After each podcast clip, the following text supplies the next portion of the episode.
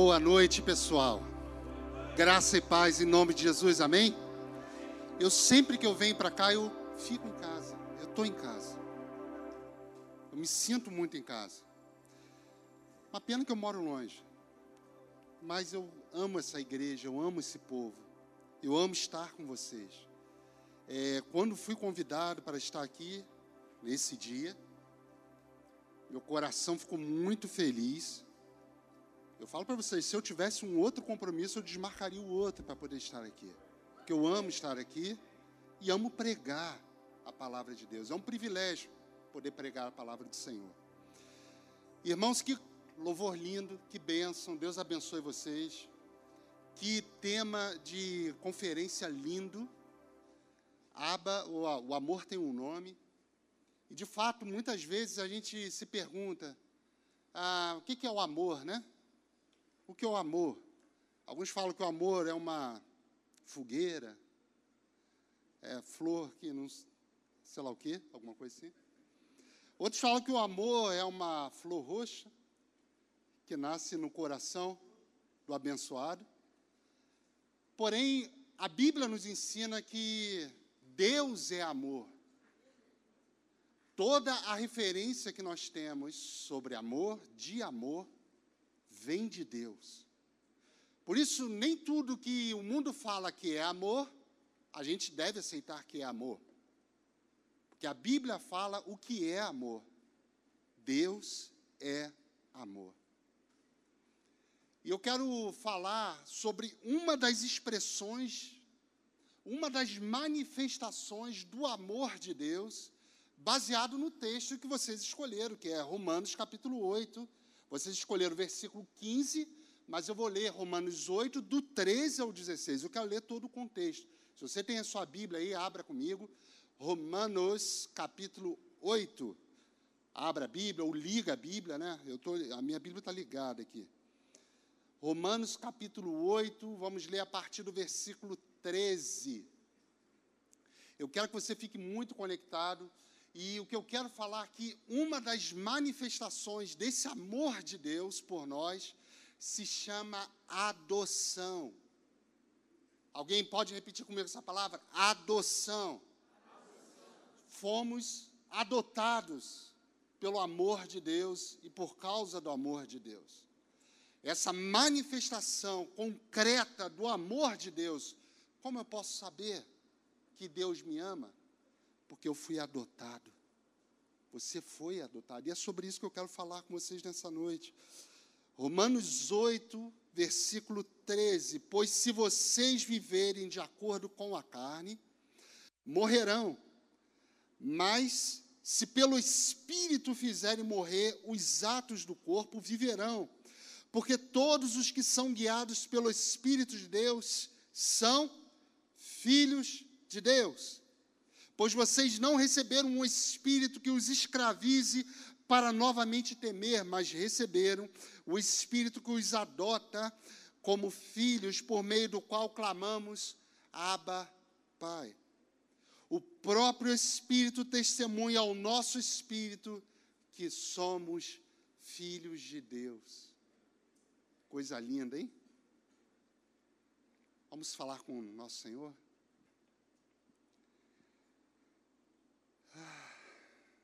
Pai Santo, Deus Criador de todas as coisas, bendito e exaltado é o nome de Jesus Cristo, o nome que está acima de todo nome, o nome diante do qual os quatro seres viventes adoram, os 24 anciãos declaram que é santo, o nome sobre o nome pelo qual todo joelho se dobrará e toda língua confessará que é o Senhor. Nessa noite entramos em tua presença, ó Pai, pelo por esse nome, o nome de Jesus, o seu bendito filho, e te pedimos que por meio do teu Espírito Santo, o Senhor continue fazendo a tua obra em nós e entre nós. O Senhor continue falando conosco nessa noite. Continue, Senhor, edificando a tua casa aqui entre nós, para que todos nós sejamos, Senhor, homens e mulheres que glorifiquem o teu nome, exalem o teu bom perfume por onde nós estivermos, Senhor. Faça isso nessa noite, Senhor. Edifica-nos, Senhor, por meio da pregação da tua palavra, por teu evangelho. Edifica-nos, Senhor. Para a glória de Jesus te pedimos isso, Senhor. Para a exaltação do nome sobre todo nome, nós te pedimos. Amém e amém. Amém, gente? Irmãos, queridos, no quarto episódio da sétima temporada de Game of Thrones, Sansa, não, perdão, Arya Stark chegou finalmente a Winterfell, a sua terra natal. Alguns aí sabem do que eu estou falando porque viram. E quando ela chegou, porque havia passado anos e anos, desde aquele desde o dia em que ela saiu, porque foi junto com o pai dela, Ned Stark, transferido para Kingsland. Anos e anos se passaram, ela que era uma pequenininha se tornou uma mulher, ela que era uma moça inocente se tornou uma guerreira. Muitas mortes aconteceram, principalmente na família dela. E até então achava-se que ela estava morta também, mas ela aparece. Arya Stark, ela chega aos portões de Winterfell e quando chega lá sozinha fala: "Eu quero entrar". E os guardas falam: "Você não pode entrar". Mas eu sou a princesa de Winterfell. E os guardas falam: "Não. Aqui já tem a princesa, inclusive ela é a rainha, rainha Sansa". Mas eu, ela é minha irmã e eu quero entrar. Você não pode entrar, porque a irmã da Sansa está morta. Aqueles guardas não a reconheciam, não sabiam quem ela era. Mas a questão toda é que ela sabia quem ela era. E por mais que os guardas falassem para ela, porque não a conheciam, você está morta, a, a, a a irmã da Sansa está morta. Você não pode entrar. Ela, no momento de distração dos guardas, ela entrou. E quando ela entrou, a Sansa, a sua irmã mais velha, a viu dentro do reino e a abraçou e falou: Eu achava que você estava morta, mas você está aqui viva comigo. Que prazer te ver! E foi um momento tão lindo naquela quarto episódio da sétima temporada. Quando finalmente as irmãs se encontraram. Quando nós sabemos quem nós somos, não somos impedidos pelas dúvidas, desconfianças, e seguimos e perseveramos para a carreira que nos está proposta, para o chamado que Deus nos deu, porque sabemos quem nós somos. E entender quem nós somos, então, meus irmãos, é a nossa, a nossa real identidade, leva-nos a viver uma vida cristã autêntica, uma vida cristã verdadeira. Em que momento eu vivo essa vida cristã verdadeira? A partir do momento que eu entendo quem eu sou.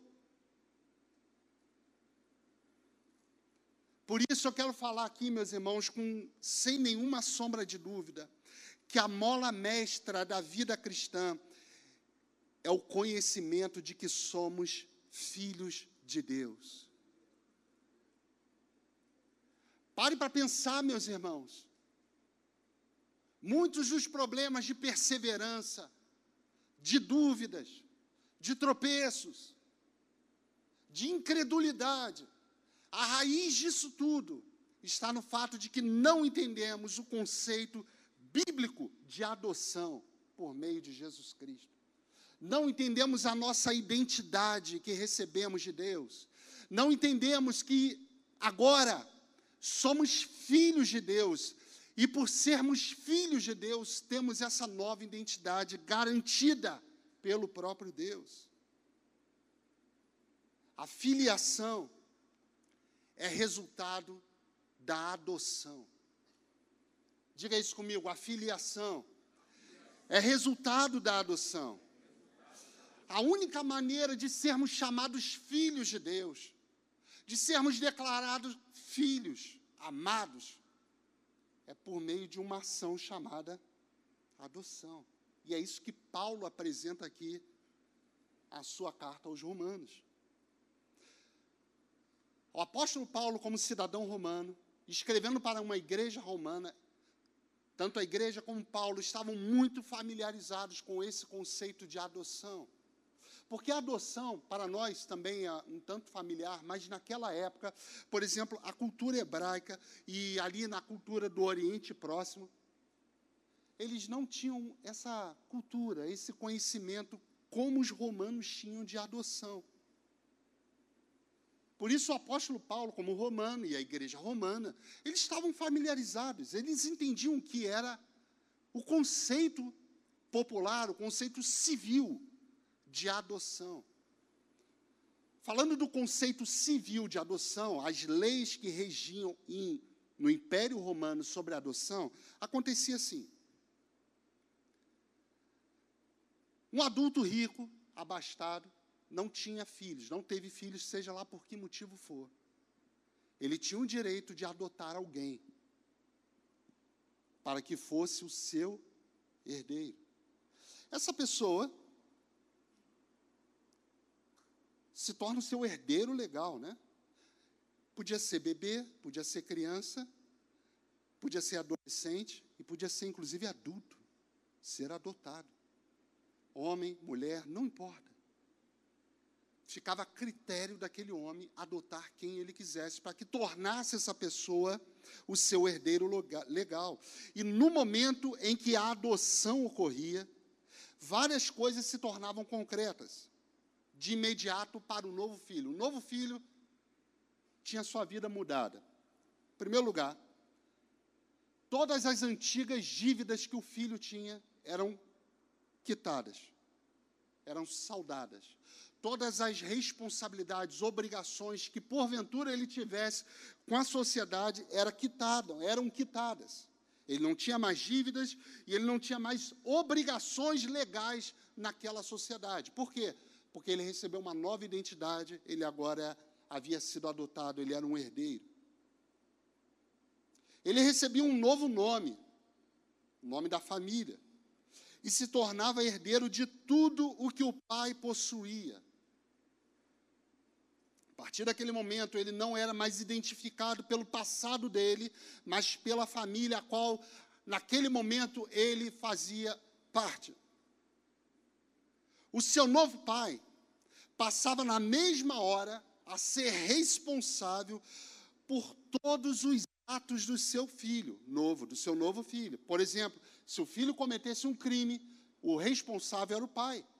Se o filho tivesse dívidas, contrai-se dívidas na sociedade. O responsável por saldar aquelas novas dívidas, não as antigas, mas as novas, era o pai. O novo filho também tinha obrigações de honrar o pai e de satisfazer aquilo, os desejos do coração do pai. Era dessa maneira que acontecia, era, era esse, essa estrutura de adoção civil dentro da sociedade romana. E tudo isso que vocês ouviram aqui nos parece muito familiar no que diz respeito ao Evangelho de Cristo Jesus, não parece? Paulo sabia disso, a igreja romana sabia disso, conhecia como é que funcionava, e ele pegou esse conceito e trouxe para dentro do Evangelho de Cristo. Paulo tinha isso em mente, esse conceito, mostrando que fomos adotados, não por um homem abastado, mas pelo Deus Criador, Pai de Jesus Cristo, nosso Senhor e Salvador. A adoção acontecia.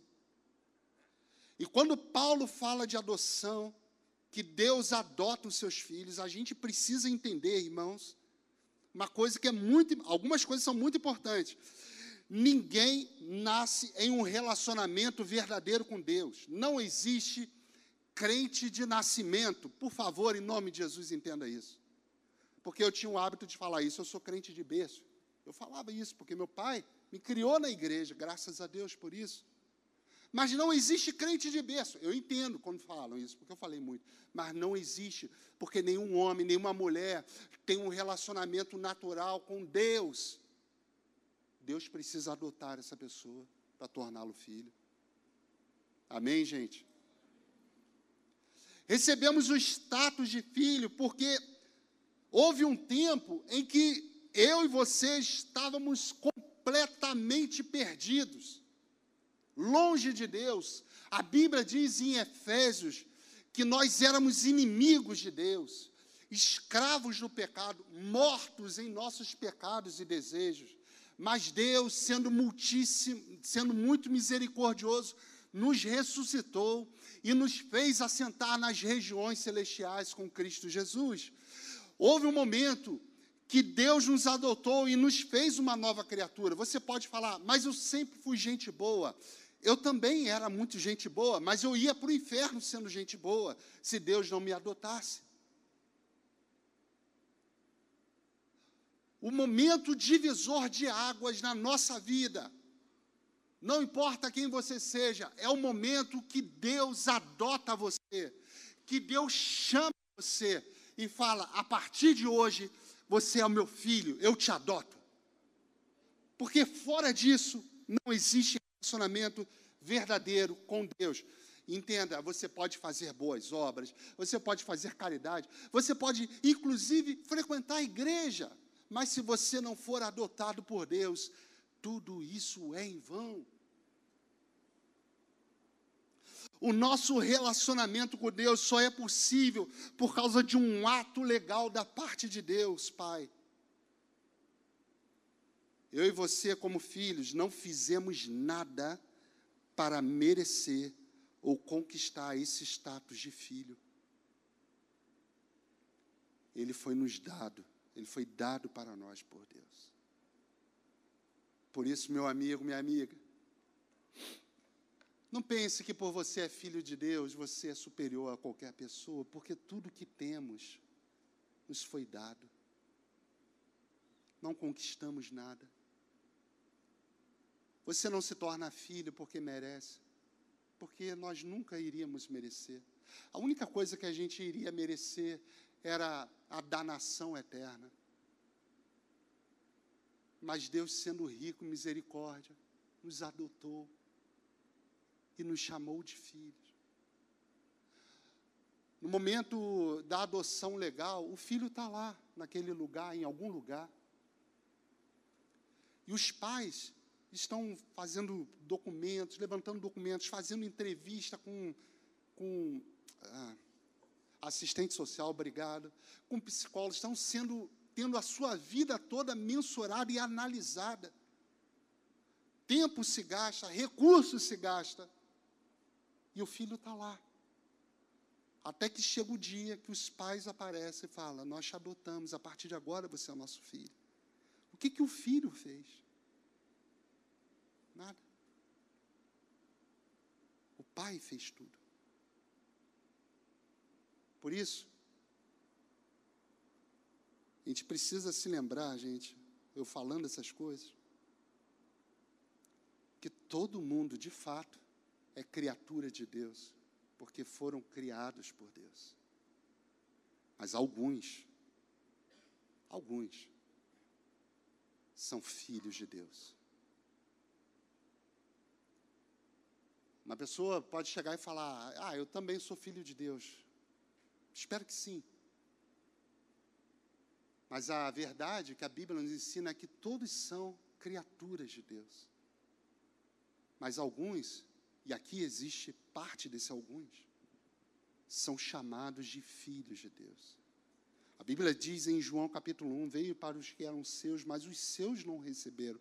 Mas a todos aqueles que o receberam, deu-lhes o direito de serem chamados de filhos de Deus. A adoção é um ato de Deus, direcionado a pessoas como eu e você, órfãos, rebeldes, chamados de inimigos de Deus. E a partir de um determinado momento, esses que eram inimigos de Deus, esses que eram é, órfãos, passam a ser chamados de filhos de Deus. E aí eu levanto a pergunta: quem são os filhos de Deus? E é sobre isso que eu vou falar com vocês nessa noite. Quem são os filhos de Deus? De que maneira eu posso saber que como o capítulo 8 começa, agora já não há nenhuma condenação para aqueles que estão em Cristo Jesus. Capítulo 8 que a gente lê começa assim, versículo 1. Portanto, já não há mais nenhuma condenação para aqueles que estão em Cristo Jesus. Gente, o livro de Romanos é uma preciosidade, como toda a Bíblia. Romanos capítulo 1, o apóstolo Paulo ele começa a falar a respeito da ira de Deus que se manifesta sobre os pecadores que ignoraram o conhecimento de Deus, preferindo levantar ídolos para si. E depois ele vai direcionando que essa ira e essa justiça de Deus não era somente para os gentios, mas era os judeus também, porque aqueles que receberam a lei haviam pecado. E depois ele vai, começa a falar que a lei trouxe ao homem o conhecimento do pecado, e que por mais que a lei fosse santa, o homem pecava. No capítulo 5, o apóstolo Paulo já começa a falar: olha, nós fomos justificados com Deus, agora nós fomos justificados por causa de Cristo Jesus. Mas lá no capítulo 7, o apóstolo Paulo já começa a trazer o problema todo de novo, falando a respeito da luta do, do, da carne e a luta do espírito. E chega ao ponto de ele falar: miserável homem que sou, quem me livrará desse corpo de morte? Portanto, o bem que eu quero fazer eu não faço, mas o mal que eu não quero fazer, esse eu faço. Porque na minha carne milita coisas que são contrárias a Deus, mas no meu espírito quer buscar aquilo que é de Deus tenha como pano de fundo o seguinte: que Paulo começou falando sobre a ira de Deus e para quem ela se manifesta. E Paulo está até então falando, ela se manifesta para os judeus, ela se manifesta para os gentios, ela se manifesta para aqueles que conhecem a lei, ela se manifesta para aqueles que não conhecem a lei. Todos pecaram, diz Paulo, no capítulo 4, estão separados, destituídos da glória de Deus. O salário do pecado é a morte, mas o dom gratuito de Deus é a vida eterna. Paulo começa a trazer, gente, um baita de um problema para nós. Sabe qual é o nosso maior problema, gente? Não são eleições, não é inflação, não é dólar alto, não é corrupção, não é nada disso o nosso maior problema. Nosso maior problema é um Deus irado irado contra o pecado e contra o pecador também. Mas aí vem o capítulo 8, vira a página. O capítulo 8 traz uma esperança para mim e para você, porque Paulo levanta um triunfo, acende uma luz no fim do túnel e fala: portanto, agora já não existe, não há nenhuma condenação para aqueles que estão em Cristo Jesus. Quantos nunca ouviram desse versículo? Quantos nunca se alegraram em ouvir esse versículo? Mas a pergunta é: será que ele se aplica para mim e para você? Será que isso de fato diz respeito a mim? Será que a ira de Deus não está mais sobre mim? Será que, de fato, eu não tenho mais nenhuma condenação? Será que, vou ser bem claro ainda, será que eu sou filho de Deus? Será que eu sou salvo?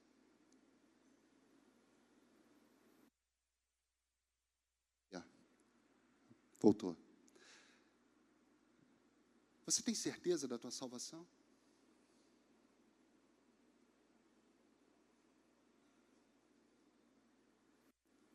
Você fica tranquilo com a possibilidade de que um dia eu e você seremos chamados para o grande julgamento diante de Deus?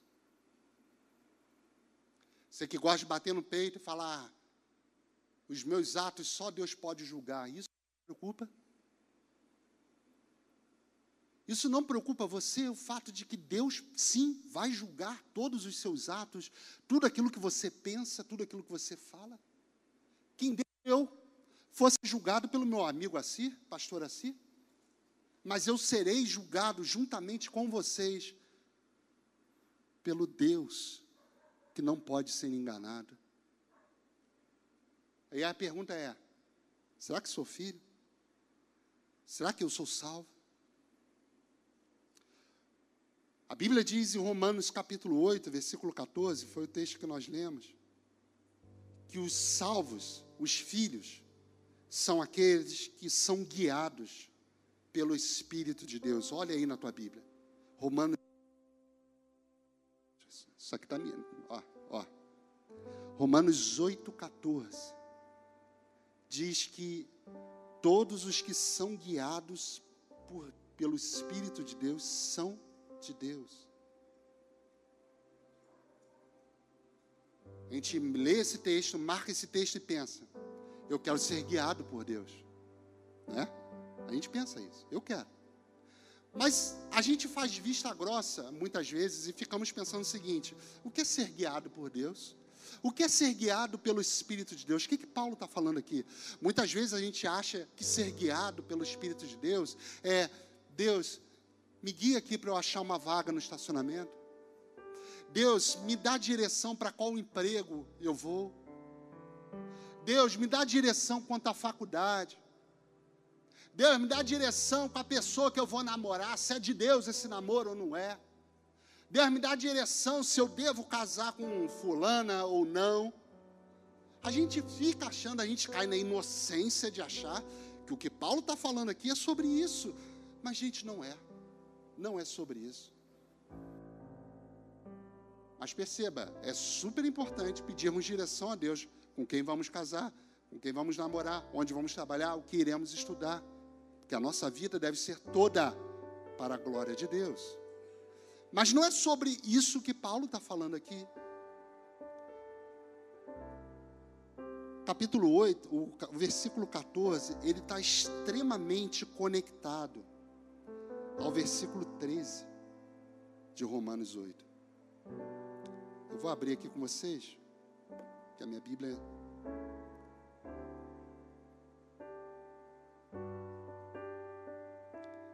Versículo 13. Paulo fala assim: Pois se vocês viverem de acordo com a carne, morrerão. Mas se pelo espírito fizerem os atos, fizerem morrer os atos do corpo, viverão. E aí ele continua: Porque, olha a conexão, porque todos os que são guiados pelo Espírito são filhos de Deus. O que é ser guiado pelo Espírito de Deus, de acordo com o apóstolo Paulo, nesse versículo 14? Diz respeito a odiar aquilo que Deus odeia e amar o que Deus ama.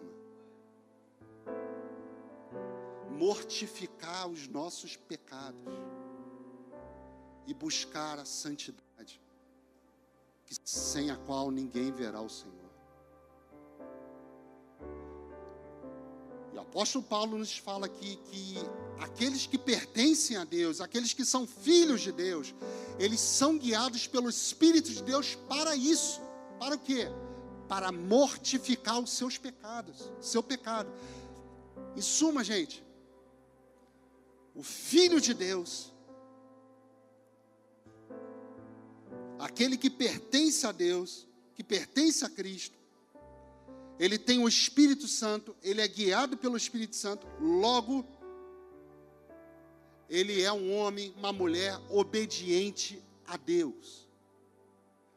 Porque ele ama fazer a vontade de Deus, ele ama o que Deus ama, ele odeia o que Deus odeia. Pega essa frase, guarda no teu coração. A nossa obediência revela a nossa filiação. A quem nós obedecemos vai apontar de quem nós somos filhos. O filho, na sociedade judaica, na cultura hebraica, como também na romana, ele obedecia o seu pai, ele tinha o seu pai como autoridade. E é sobre isso que Paulo está falando. É sobre isso que Jesus fala, minha gente. Quem você obedece? Você obedece às paixões do teu corpo? Você obedece o teu desejo carnal? Você obedece os seus impulsos carnais, sexuais? Os seus vícios? Ou você obedece a Deus? Você obedece e se enquadra nessa filosofia que o mundo tem nos apresentado, tão progressista? Ou você obedece a Deus? De quem você é filho? Abra comigo João capítulo 8, 33. Olha o que, que Jesus fala, gente. Você pode estar pensando assim: meu Deus, você era um pastor que está batendo forte. Olha, olha o que Jesus faz, gente. João capítulo 8, versículo 33. Eu bato forte, mas sou gente boa, tá? Depois eu quero dar um abraço a vocês. João 8, 33 diz assim: E eles lhes responderam: quem? Os fariseus, que até então acreditavam em Jesus, tá? O contexto é esse. Somos descendentes de Abraão e nunca fomos escravos de ninguém. Como você pode dizer que seremos livres? Jesus respondeu: Digo a vocês a verdade. Todo aquele que vive pecando é escravo do pecado. O escravo não tem lugar permanente na família, mas o filho pertence a ela para sempre. Portanto, se o filho vos libertar, vocês de fato serão livres. Vamos para o versículo 42. Disse-lhe Jesus: Se Deus fosse o Pai de vocês, vocês me amariam, pois eu vim de Deus e agora estou aqui. Eu não vim por mim mesmo, mas Ele me enviou. Porque a minha linguagem não é clara para vocês. Porque são incapazes de ouvir o que eu digo. Versículo 44, olha Jesus pegando pesado com esses homens. Vocês pertencem ao pai de vocês, o diabo e querem realizar o desejo dele. Ele foi homicida. Desde o princípio não se apegou à verdade, pois não há verdade nele. Quando mente, fala a sua própria língua, pois é mentiroso e pai da mentira. No entanto, vocês não creem em mim porque digo a verdade. Jesus, paz e amor. Jesus legal. Jesus deixou claro para esses homens o seguinte: vocês são filhos do diabo, porque vocês não me amam, porque vocês não obedecem a Deus.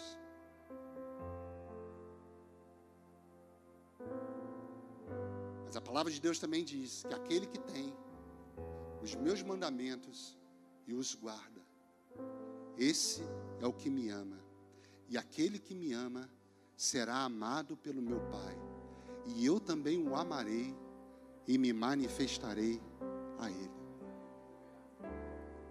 A questão é a seguinte: a quem você obedece aponta a sua filiação. A quem você obedece aponta de quem você, para quem você, para o seu pai, de quem você é filho. Como saber se eu sou filho de Deus? A Bíblia diz que o filho de Deus é guiado pelo Espírito de Deus. É guiado para quê? Para mortificar os seus pecados e obedecer a Deus, amar a Jesus acima de todas as coisas e amar o seu próximo como a si mesmo. São os dois mandamentos. Ele quer fazer a vontade de Deus, ele quer mortificar o seu pecado ele luta, ele entra em guerra pela santidade. Por quê? Ele é filho. Ele é filho de Deus. Porque o Espírito que habita nele o guia para fazer exatamente isso. se santificar e obedecer a Deus.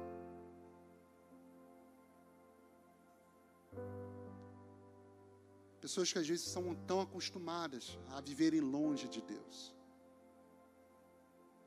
a terem uma vida de pecado, isso não incomoda, não traz incômodo. Vem para a igreja como se nada tivesse acontecido. Aí eu faço perguntas para você: quem você tem amado mais? De que maneira talvez o diabo esteja se disfarçando na tua vida? Porque qualquer coisa que você ame igual a Deus, tira Deus do centro da tua vida. É o teu ídolo.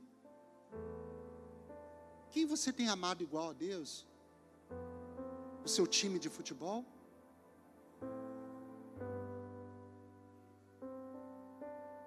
Uma vida sexual desregrada? Dinheiro? Quem você tem amado? Onde o seu coração tem repousado? O que o seu teu coração está inclinado a obedecer?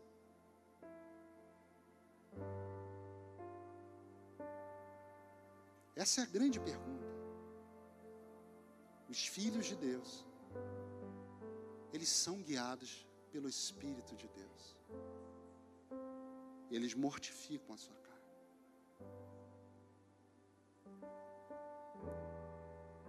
Quando a gente tira Deus como grande centro da nossa vida, o nosso grande Pai, a gente vai querer colocar outra coisa no lugar de Deus.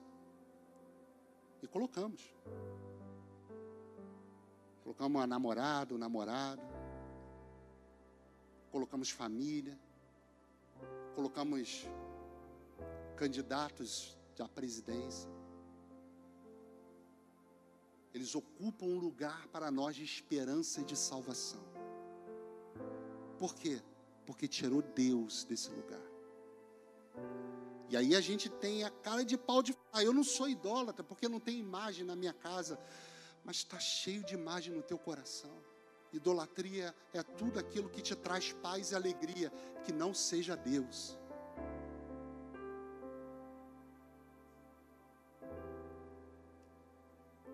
Filho. Como saber que eu sou salvo? Como saber que eu sou filho? Você tem sido guiado pelo Espírito de Deus? Não. Então talvez você não tenha o Espírito de Deus. Se você não tem o Espírito de Deus, você não pertence a Cristo. Logo você não é filho de Deus. Mas para você que é filho de Deus, ou para você que fala, Pastor, eu sou filho de Deus. Essa noite já tomei tanta bambuzada na canela que eu quero me aprumar mais ainda.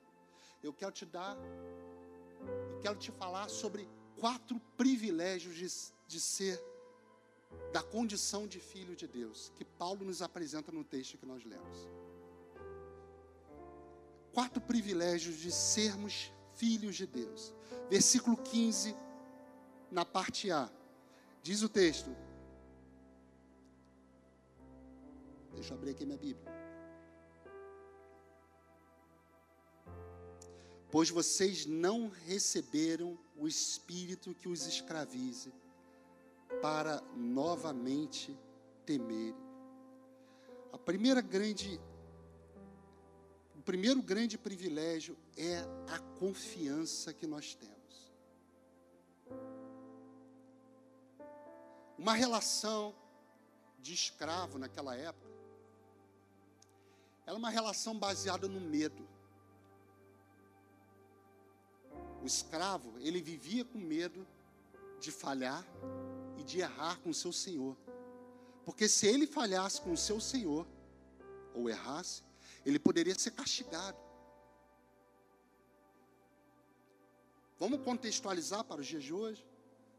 Um funcionário, a relação do seu, de um funcionário, de um empregado com o seu patrão, não uma relação de amor.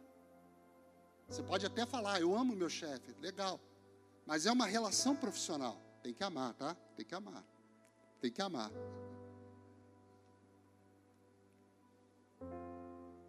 É uma relação profissional. E na relação profissional é o seguinte: se você errar, vai te ser trocado.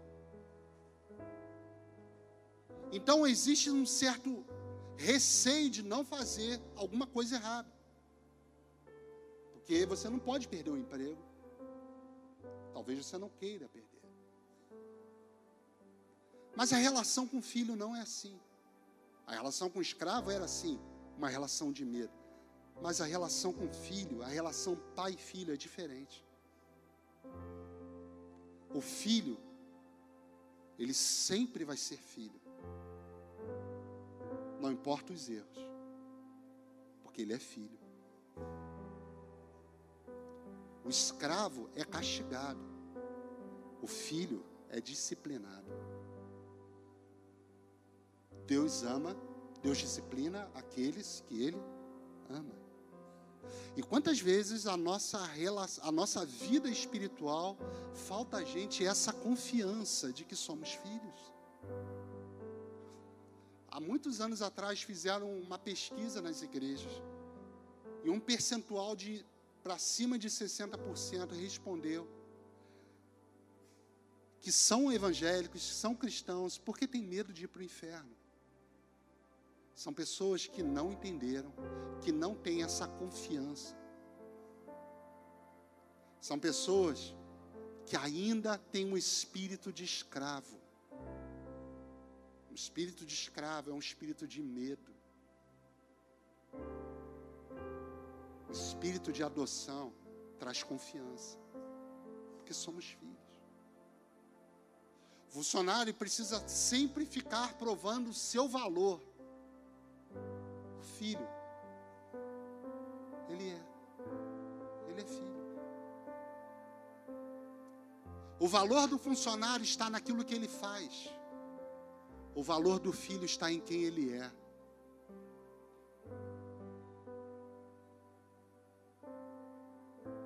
O que agrada o coração de Deus não é exatamente o que você faz, mas é quando ele olha para você e ver o filho dele, Jesus Cristo, em você.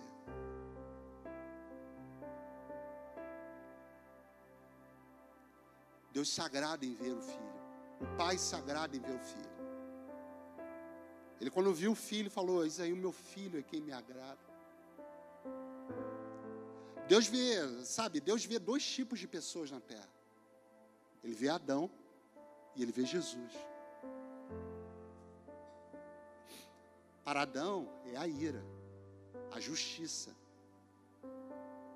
Justa justiça, inclusive. Mas para Jesus, está aí o meu filho amado, quem me compraz.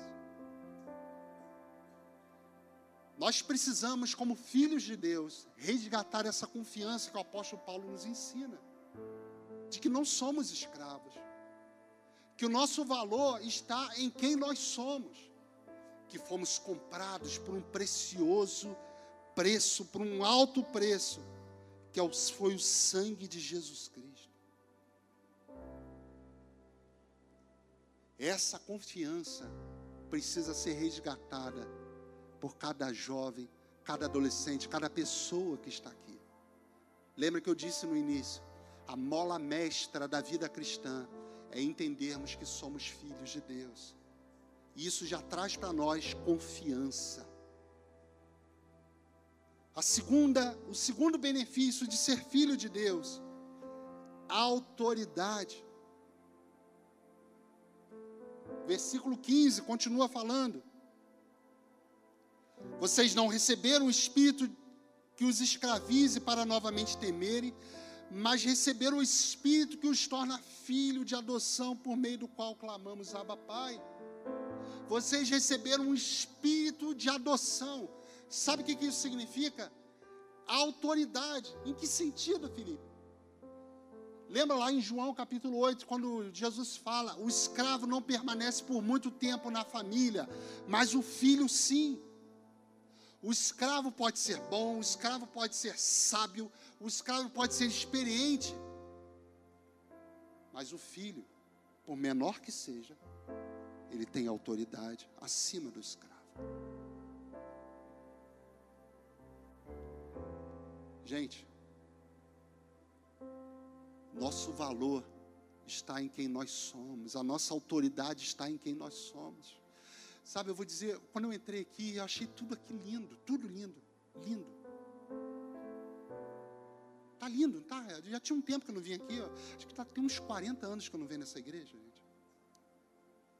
Tá tão lindo, olha que púlpito bonito, as luzes bonitas. Olha, nem Salomão em toda a sua glória. Mas deixa eu falar algo para vocês. Se a Globo fizer algum negocinho, por causa dos recursos que eles têm, eles vão fazer algo mais bonito, em termos, do ponto de vista de estrutura. Sim ou não, gente? Eu sei como é que é o esforço para a gente fazer algo de excelência para Deus, porque é custoso, é caro. Aí vai lá, a Globo faz assim, ó. Faz tudo bonito. Mas sabe qual é a questão? A gente tem e sempre vai ter algo que eles não têm. Somos filhos de Deus. Deus não olha para a marca da guitarra, do teclado, da bateria, do microfone. Deus não está olhando isso. Deus está olhando para os seus filhos. Porque aos filhos, o filho tem autoridade. É o filho. Essa semana morreu a Rainha Elizabeth. E há um tempo atrás eu li uma, uma ilustração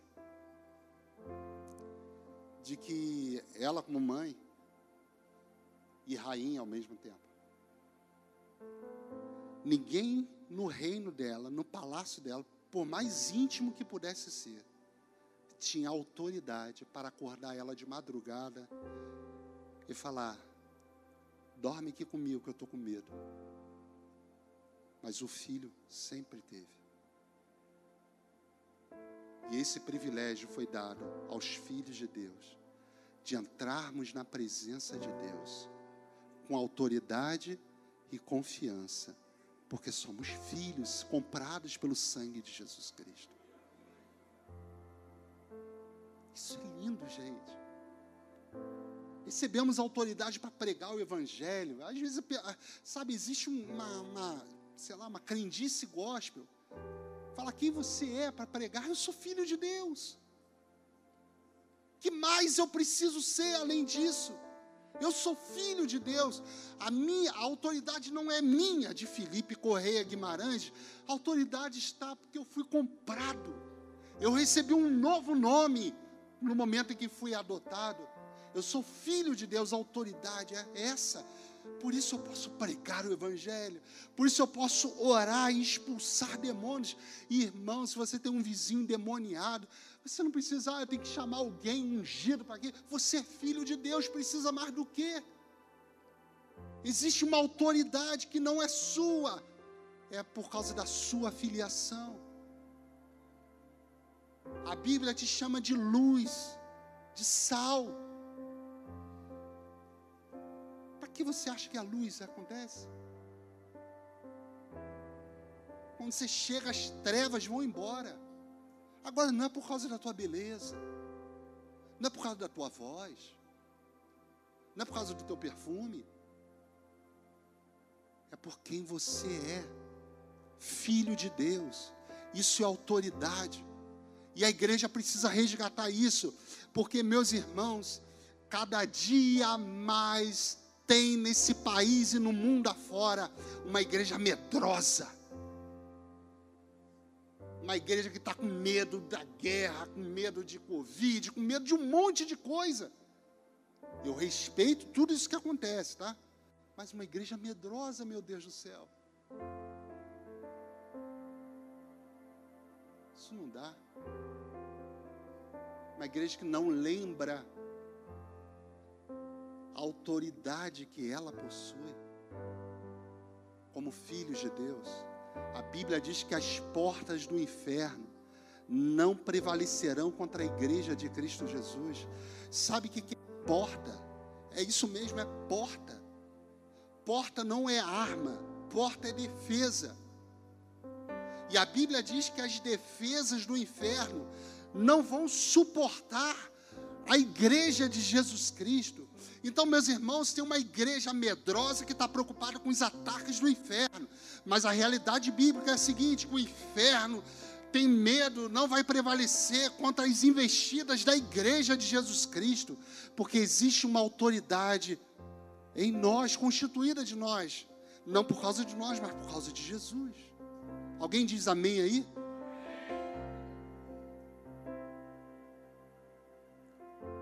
Você pode pensar, é, você recebeu autoridade para pregar, para expulsar demônios, talvez você conheça alguém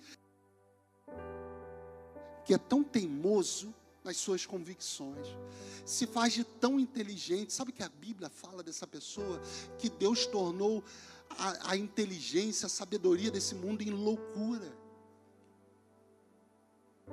Ele olha a sabedoria dos sábios e fala: sabe nada, inocente. Inocente não, sabe nada, culpado. Sabe nada. O Evangelho é loucura. E nós recebemos essa autoridade para pregar esse evangelho. É outro, é o segundo privilégio de ser filho de Deus, a autoridade. O terceiro privilégio, a Bíblia diz, versículo 15: Aba, Pai. Isso significa intimidade. A palavra aba, é, é do aramaico, significa papai. Agora veja, eu, adulto, eu, eu, tá, estou falando de mim, como adulto, 42 anos, eu não chamo o meu pai de papai, mas quando eu era criança, eu chamava papai. Porque a ideia que o texto traz é essa mesmo. Aba, originalmente, era uma palavra usada por, pelas crianças para se referirem aos pais. Papai uma palavra carinhosa que geralmente eram as crianças que dirigiam. Isso é intimidade.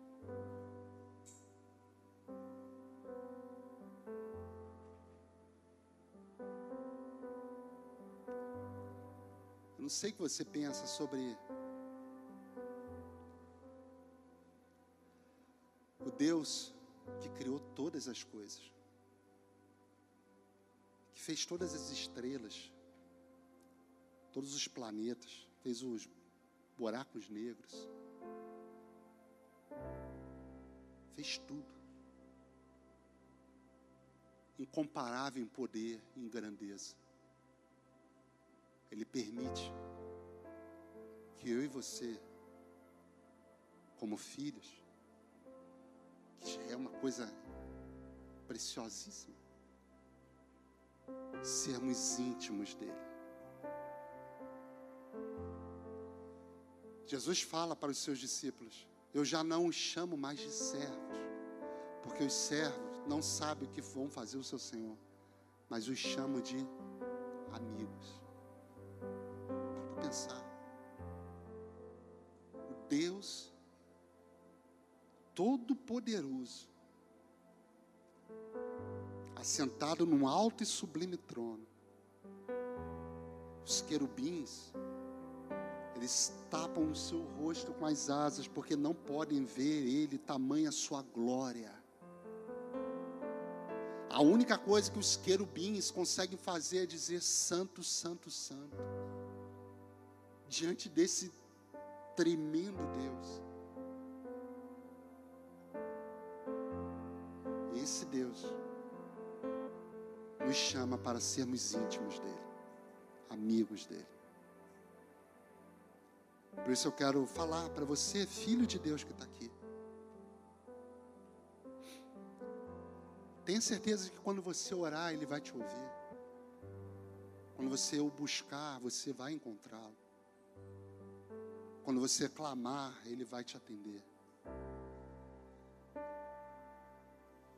Tenha certeza disso porque isso é um privilégio somente dos filhos de Deus.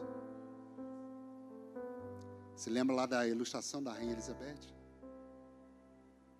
Pequenininho, quando os os, as crianças eram pequenininhas, falava, mãe, ela levantava, ela ia. Mas os funcionários do, do castelo lá não podiam fazer isso porque deixa a rainha dormir, deixa a rainha descansar. E às vezes eu ouço isso, às vezes eu ouço isso de crente, sabe? Pergunto para o crente: você já orou a Deus, pediu a Deus direção? Não quero incomodar Deus com isso. Qual pai que não ama ouvir o seu filho? Qual pai que não ama conhecer aquilo que o filho, está no coração do filho? Quarto e último privilégio de ser filho de Deus. Versículo 16 nos diz que o Espírito testifica com o nosso próprio Espírito que somos filhos de Deus. O próprio Espírito, e aqui o Espírito é E maiúsculo, é o Espírito Santo, testemunha ao nosso Espírito que somos filhos de Deus. O quarto privilégio de ser filho de Deus é segurança. Segurança.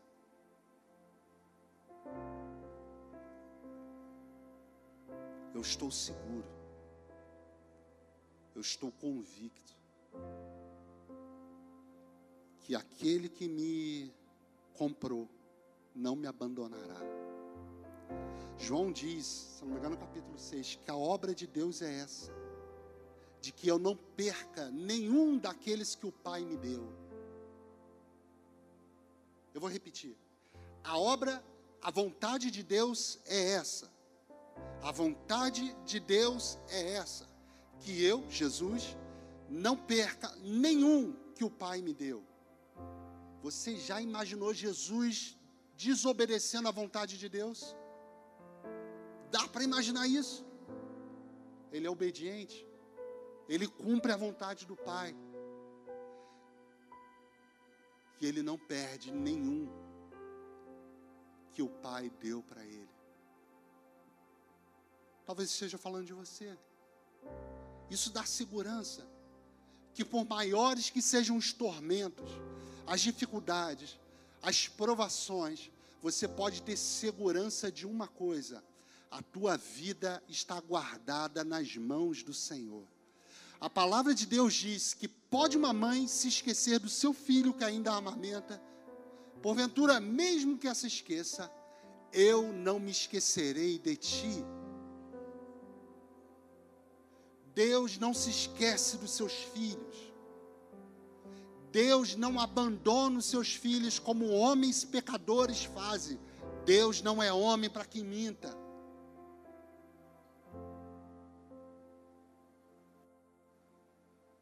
Ele não abandona, ele não perde nenhum dos seus filhos. Ele nos amarrou com cordas de amor. Estamos totalmente presos a Ele. Segurança tremenda. Nós, filhos de Deus, temos segurança que ninguém nesse planeta tem por mais poderosa que possa ser uma nação, ela não pode ter total segurança, gente. Lembra aí da, do Covid, da pandemia, o mundo virou de cabeça para baixo, As, os poderosos perderam tudo, pessoas que estavam seguras de onde estavam perderam tudo.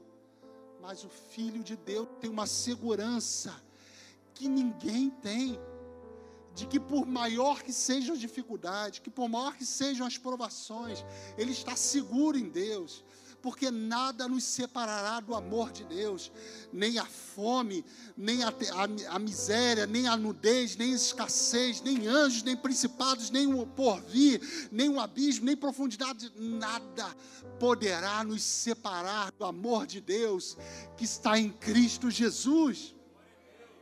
Eu estou seguro disso que eu pertenço a Ele, Ele pertence a mim.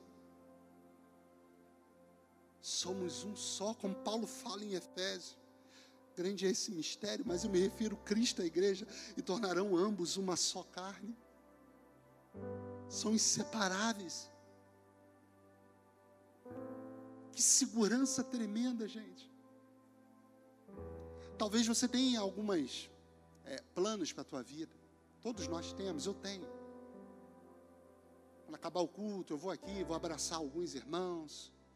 Não sei o que, eu vou fazer depois, mas sei que depois eu vou para casa. Vou encontrar e tal. Mas veja, são meus planos. Você talvez vá lá, vá para tua casa. Amanhã vai trabalhar.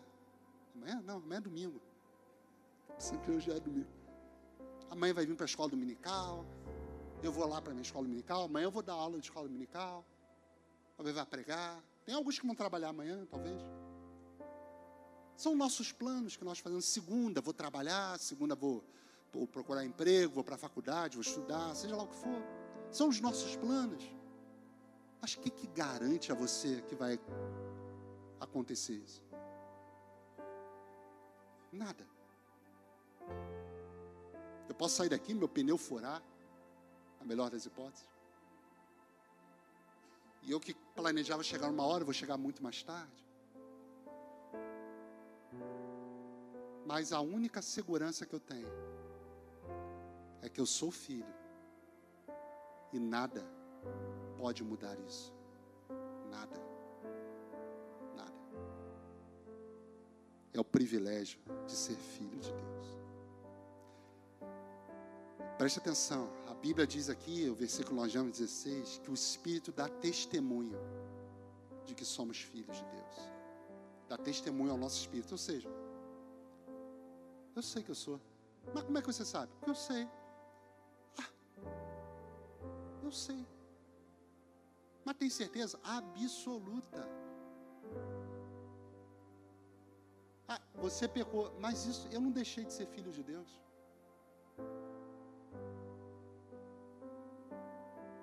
Tem certeza absoluta.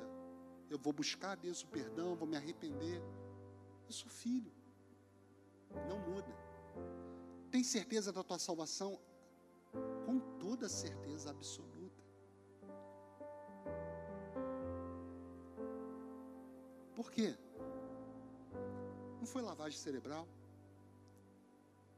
Não foi uma mudança de mindset por meio de um super coach. Não. É o Espírito de Deus dando testemunho ao meu espírito. Você é filho de Deus. Você é filho de Deus. Tudo isso, meus irmãos, esses privilégios, é sobre aqueles que foram adotados por Deus. É para aqueles que foram chamados filhos de Deus para aqueles que são filhos. Eles desfrutam desse privilégio. Confiança, autoridade, intimidade, segurança. Quem são os filhos de Deus?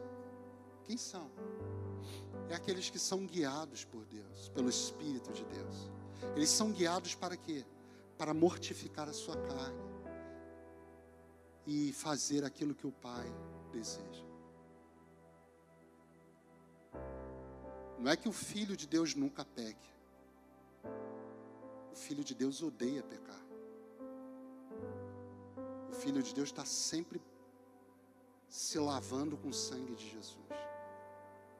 Por mais que os escarnecedores falam, tem nada a ver isso, fica tranquilo, todo mundo faz. Mas como dizia Dona Vera, minha mãe, você não é todo mundo.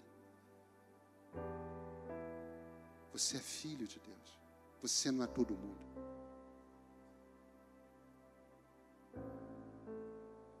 Você é diferente. Por isso que você não fica feliz quando peca. Por isso que você tem saudades de Deus às vezes.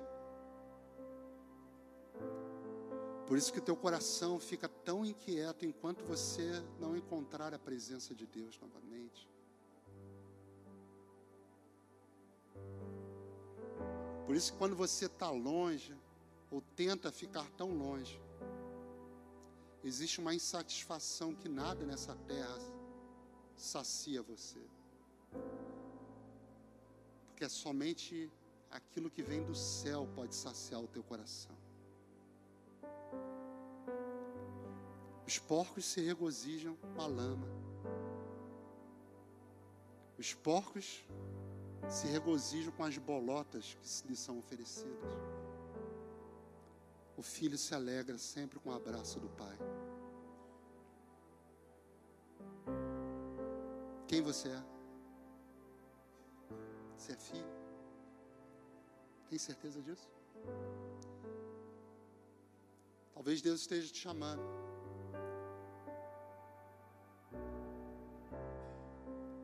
Para de fato acreditar nisso.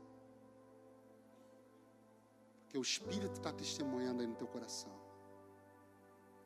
Você tem que crer. E começar, de fato, a ser guiado pelo Espírito de Deus. Não pelo teu professor, não pelos teus amigos, não pela moda desse mundo. Somos guiados pelo Espírito de Deus. Por isso que o mundo por isso que o mundo nos odeia. Porque não somos guiados pelo mundo, somos guiados por Deus. O mundo está te amando?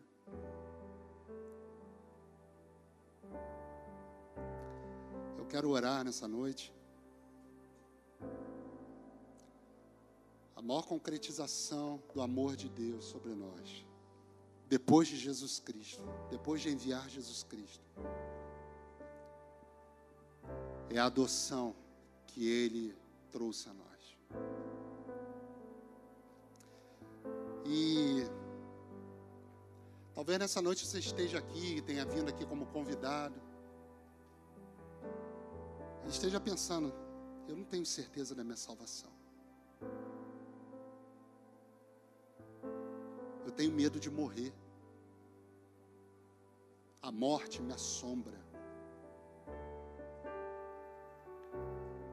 Não sei o que vai acontecer comigo, eu não tenho muita certeza. Talvez você esteja ouvindo o Evangelho pela primeira vez, esteja entendendo que até o dia de hoje você era criatura, mas existe um privilégio que é dado para poucos, somente para aqueles que o receberam, de serem chamados de filhos de Deus. O reino não é para quem quer. O reino de Deus não é para quem quer ou para quem merece. O reino de Deus é para quem crê e é chamado.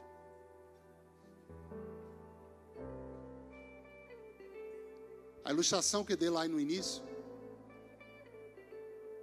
da área Stark, quando enfim ela entrou no seu reino de Winterfell, a sua irmã mais velha o abraçou e falou: Bem-vinda de volta.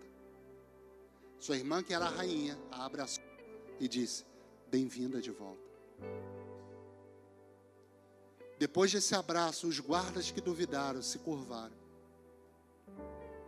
Ela passou a ter autoridade naquele reino, porque ela não era desconhecida, ela era princesa, ela era a irmã mais nova da rainha de um reino.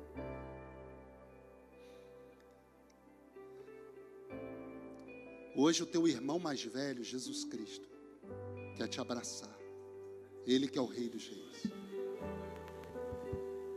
E nesse abraço você é inserido no reino.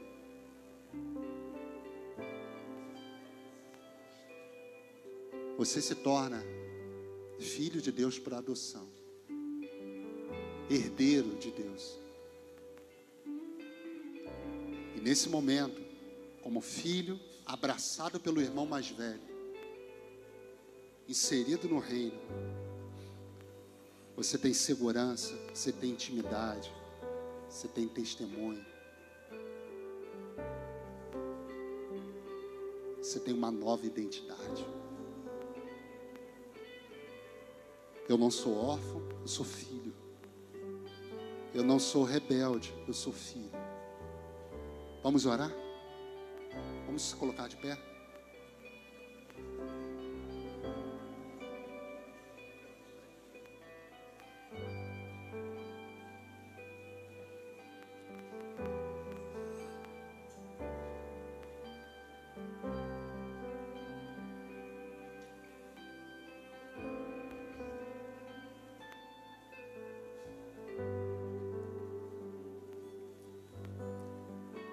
Pode orar aí. Fala com ele. Fala com teu pai. Você é filho, você pode falar diretamente com o pai. Você não precisa de intermediário, como eu ou qualquer outra pessoa. Fala com ele que ele vai te ouvir.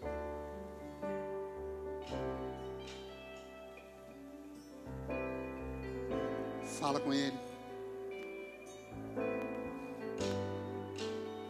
Ora a ele.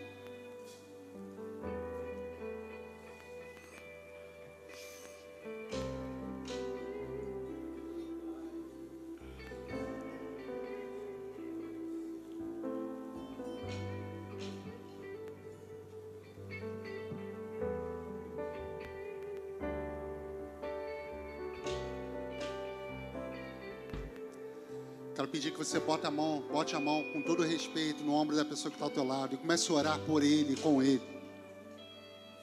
Ore com ele, por ele. Fala, ajuda-nos, Senhor, a ser guiados pelo teu Espírito. Porque somos os teus filhos, queremos ser guiados pelo teu, teu Espírito.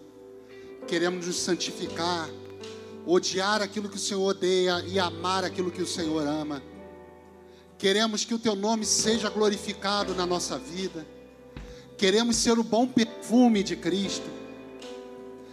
Restaura a confiança, restaura a autoridade, restaura a intimidade. Ore pelo teu irmão, ore com o teu irmão. Você que se vê longe da família de Deus, clama por ele agora. Peça ao velho que te abraça. Se entregue, entregue o teu coração. Reconheça Jesus Cristo como teu único e suficiente Salvador. E você será chamado de filho de Deus. Você que tem amado o pecado mais do que a Jesus, clame a Ele por misericórdia. Fala para Ele: Eu quero pertencer a Ti, Jesus. Eu não quero ser filho do diabo. Eu quero fazer a Tua vontade e ser Teu filho.